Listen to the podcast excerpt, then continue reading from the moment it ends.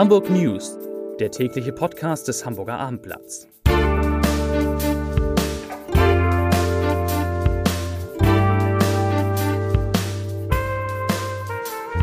Herzlich willkommen zum täglichen Podcast des Hamburger Abendblatts. Mein Name ist Lars Heider.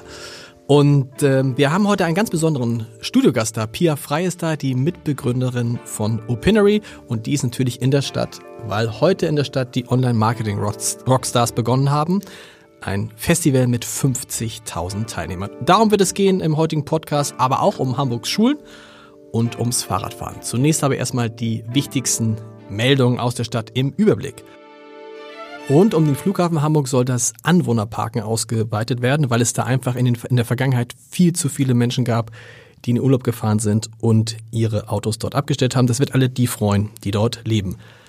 Es bahnt sich ein Rekord an, was das Abschiedsspiel von Doppel-Hockey-Olympiasieger Moritz Fürster angeht. Am 9. Juni wird er verabschiedet und es sind jetzt schon 1100 Tickets verkauft werden. Wahrscheinlich werden es mehr als 2000. Und die Hamburg Towers, unser Zweitliga-Basketballmeister und Aufsteiger in die erste Liga, sind heute vom Bürgermeister Peter Tschentscher im Rathaus zu einem Senatsempfang gebeten worden. Ich hoffe, es ist nicht der einzige Senatsempfang zum Thema Sport in diesem Jahr. Wenn Sie mehr über die Towers wissen wollen, wenn ihr mehr über die Towers wissen wollt, zu Marvin Willoughby war zu einem längeren Podcast bei mir zu Gast. dieser Podcast ist jetzt abrufbar unter www.abendblatt.de slash podcast. Viel Spaß damit und jetzt zu unserem ersten Studiogast. Und ich freue mich sehr, dass sie da ist, ist Pia Frei. Das ist so eine Ehre. Es ist eine, eine große Ehre, in der zweiten Folge unseres kleinen Podcasts zu sein. Pia, du bist die Gründerin von Opinory. Mitgründerin. Mitgründerin. Mitgründerin von aber Opinory kennt fast alle, weil, sag mal in deinen Worten, wo trifft man Opinory immer? Äh, man trifft Opinory im World Wide Web beim Lesen von Artikeln. Dann kommt so ein kleiner, wie, wie nennt das, so ein kleinen Kreis? Äh, das ist der Tacho. Der Tau. Der Tacho. Tacho. Ah, der Tacho, also. Nee, nichts Buddhistisches. Ja. Der Tacho. Ähm, das Genau. ist eins unserer Tools, was, glaube ich, so am wiedererkennbarsten ist, äh, auf dem man sich zu einer Frage zum Artikel ähm, auf dieser Skala positionieren kann und dann sehen kann, wie man im Vergleich zu anderen Usern tickt. Bald auch auf Abendblatt. Bald auch auf abendblatt.de.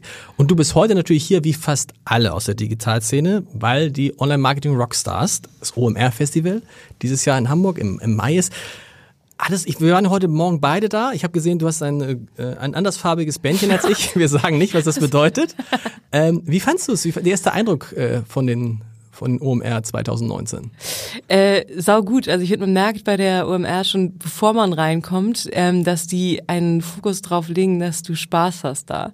Und Nämlich, warum? Was, was, ist dir, was ist dir passiert? Äh, Das ist einfach so Musik und man merkt so, die machen sich an verschiedensten engen Gedanken. Es hat, laufen irgendwelche Tänzer rum, es sind so viele Sachen, die eigentlich gar nicht so unmittelbar im Themenbereich ähm, stehen, aber es sind so viele Gimmicks und es ist einfach so anders als auf so normalen Konferenzen und auf vielen Konferenzen, auf denen ich unterwegs bin, wo man einfach so äh, zwölf Stunden im fensterlosen Raum Frontalunterricht bekommt und dazwischen so dünnen Kaffee und müde Brötchen und äh, das ist da halt anders. Da ist so einfach so dieses diese Themenwelt auch sehr viel breiter gefasst als nur irgendwie irgendwelche Performance-Marketing-Tipps und Tricks-Methoden, sondern es ist so eine Welt, die da aufgebaut wird. Und man, es ist so ein Spielplatz für Erwachsene. Genau. Was hast du denn heute dann gespielt? Was hast du dir angeguckt heute Morgen?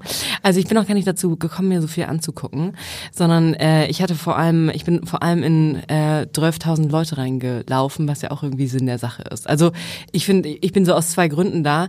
Einerseits macht es halt irgendwie Spaß da zu sein, weil man mit ähm, interessanten Sachen und Ständen berieselt wird und Inhalten.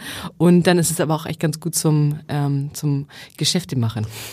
Hast du den Eindruck, dass es so unglaublich voll ist, dass es niemals nur 50.000 Leute sein können? Ich hätte heute Morgen, habe ich schon gedacht, da sind mindestens 50.000 Leute in den ersten zwei Stunden da. Äh, puh, ja, es war schon sehr voll, als ich da kam, aber also ich würde, es würde mich freuen, wenn 50.000 Leute oder mehr da sind, aber es ist mir am Ende ehrlich gesagt als Besucher oder Aussteller, der wir sind, ein bisschen egal Ja. auch. Gehst du heute Abend noch zu einem Konzert? ich bin heute Abend beim Abendessen und danach hoffentlich auch beim Konzert, ja. Sehr schön. Und äh, sag mal, wenn du die OMR, du kennst ja viele andere Kongresse weltweit, wenn du die OMR einschätzt, Wo stehen die denn jetzt? Ist es tatsächlich eines der bedeutendsten Events, Digital-Events, wie wir es immer als Hamburger schreiben, der Welt oder nur Europas oder ist es einfach nur das bedeutendste in Hamburg? Also erstmal auf dem Fun-Factor sind die ganz vorne, würde ich sagen. Okay. Ähm, und dann, mh, ich habe ja auch eine deutsche Brille auf irgendwie, aber wenn ich es auch mit so amerikanischen Konferenzen ähm, vergleiche, würde ich sagen, gibt es auf jeden Fall das ähm, Potenzial zu einer internationalen Relevanz, weil die einfach viele Sachen richtig machen und mehr vom User oder Besucher ausgehen, als viele andere das tun. Und aber sonst spielt es, glaube ich, schon bald in einer Liga mit oder auch schon mit einer Liga mit Web Summit oder oder sowas. Ob es jetzt irgendwie echt mal so ein Ding wie ähm, hier South by Southwest in Austin wird oder nicht, weiß ich nicht genau. Aber wäre cool. Aber irgendwie finde ich auch so diesen, ähm, finde ich diesen lokalen Hamburger Vibe, den die da vermitteln, auch gut. Deswegen würde ich mir jetzt gar nicht, bin ich jetzt gar nicht ultra scharf drauf, dass das, dass das von der ganzen Welt überlaufen wird. Auch Hier- wenn ich es mir für Philipp und alle sehr wünschen würde. Pia, vielen Dank. Wir tauschen jetzt noch die Bänder und dann hast du heute auch noch einen, hast du heute Abend auch noch einen Bereich, kommst du noch in Bereiche, in die du sonst nie reingekommen bist. Das ist ein vielen Dank. Kommen wir zum nächsten wichtigen Thema und zu meiner Kollegin Insa Gall, die heute recherchiert hat zum Thema Schulentwicklungsplan. Insa, wir alle in Hamburg haben ja mitgekriegt, dass die Zahl der Schüler tatsächlich explodiert ist in den vergangenen Vor allem Jahren. seit 2015, genau, hat es einen ganz starken Anstieg gegeben. Und in den letzten, ich weiß gar nicht, acht Jahren ist die Zahl der Schüler um äh, 10 Prozent gestiegen. Aber jetzt sagt das Statistikamt, dass bis 2030 da nochmal ein ganz, ganz starker Anstieg zu erwarten ist. 40.000 zusätzliche Schüler nochmal im Schulsystem. Und da müssen sich die Schulen natürlich äh, rüsten, weil es ja schon jetzt an vielen Standorten ganz schön eng geworden ist. Wir haben ja jetzt schon, ich habe ich hab gesehen, bei mir in der Nachbarschaft gibt es Schulen, die haben wieder, äh, sind, haben wieder fünf erste Klassen oder sogar sieben erste Klassen. Wird das künftig häufiger so sein? Das soll äh, nicht so sein. Erstmal ist die gute Nachricht, dass der Senat 39 neue Schulen bauen will in Hamburg. Das ist schon ganz schön spektakulär bis 2030. Zusätzlich sollen bestehende Schulen, etwa jede dritte Schule, soll erweitert werden. So im Schnitt um einen Zug. Das nennt man also eine, eine Klasse, eine aufwachsende Klasse. Äh, Der Schulsenator hat äh, gesagt, äh, ihm ist das bewusst, die Schulen sollen nicht zu groß werden. In der Regel Grundschulen nicht mehr als äh, vierzügig und weiterführende Schulen etwas größer. Aber ähm, es gibt ja schon einige Schulen, die deutlich größer sind. Das gefällt dann auch nicht allen. Vor allem die Eltern finden es kuscheliger, wenn die Grundschule ein bisschen überschaubar ist. Auch die Schulen selbst äh, möchten teilweise nicht zu doll wachsen und da ähm, wird es Ausnahmen geben, aber in der Regel sollen die nicht zu groß werden. 39 neue Schulen, komplette Neubauten über die ganze Stadt hinweg. Genau, über die ganze Stadt äh, Was, verteilt. was für Arten von Schulen? Vor allen Dingen Grundschulen? Nee, es sind äh, so etwa zu gleicher äh, Zahl Grundschulen und weiterführende Schulen. Weil es jetzt so einen starken Geburtenboom gibt, gibt es eine ganz hohe Zahl von äh, oder eine wachsende Zahl von unter Einjährigen. Und die werden so etwa 2023 auf das Schulsystem treffen. Und weil das so ist, wird äh, mit dem Ausbau der Grundschulen erstmal begonnen. Und dann im zweiten Schritt praktisch werden die weiterführenden Schulen ähm, ausgebaut, tatsächlich über das ganze Stadtgebiet hinweg. Besonders stark äh, steigen die Schülerzahlen im, in der, im Süberelbe-Bereich, aber natürlich auch in allen Neubau, großen Neubaugebieten ist da großes Wachstum zu erwarten. Und weiß man schon, wie viele Lehrer man dann zusätzlich braucht? Äh, man braucht sehr viel mehr äh, Lehrer. Dazu ist heute da nichts gesagt worden vom äh, Schulsenator. Das ist im Grunde auch ein anderes Thema. Hamburg ist da im Vergleich immer einigermaßen gut aufgestellt gewesen. So als Metropole ist das äh, für viele Lehrer doch attraktiv gewesen, auch hier zu arbeiten. Viele, die hier in Hamburg studieren, möchten dann auch äh, hier bleiben. Also Hamburg steht da besser da als viele andere Bundesländer, die ja schon große Not haben. Aber vor allem in einzelnen äh, Fächern äh, wird das doch äh, eng perspektivisch. Wahnsinn, 39 neue Schulen in Hamburg, verrückt. Ein weiterer Kollege von mir ist da, liebe Insa, erstmal vielen Dank, Andreas Dai, bei uns zuständig für Landespolitik. Aber heute, lieber Andreas, hast du dich beschäftigt mit einem Thema, was mir als äh, sehr, sehr äh, nahe geht, nämlich das Fahrradfahren. Ich bin ja selber äh, seit, seit der rot-grüne Senat an der Regierung ist mehr oder weniger gezwungen Fahrradfahrer geworden.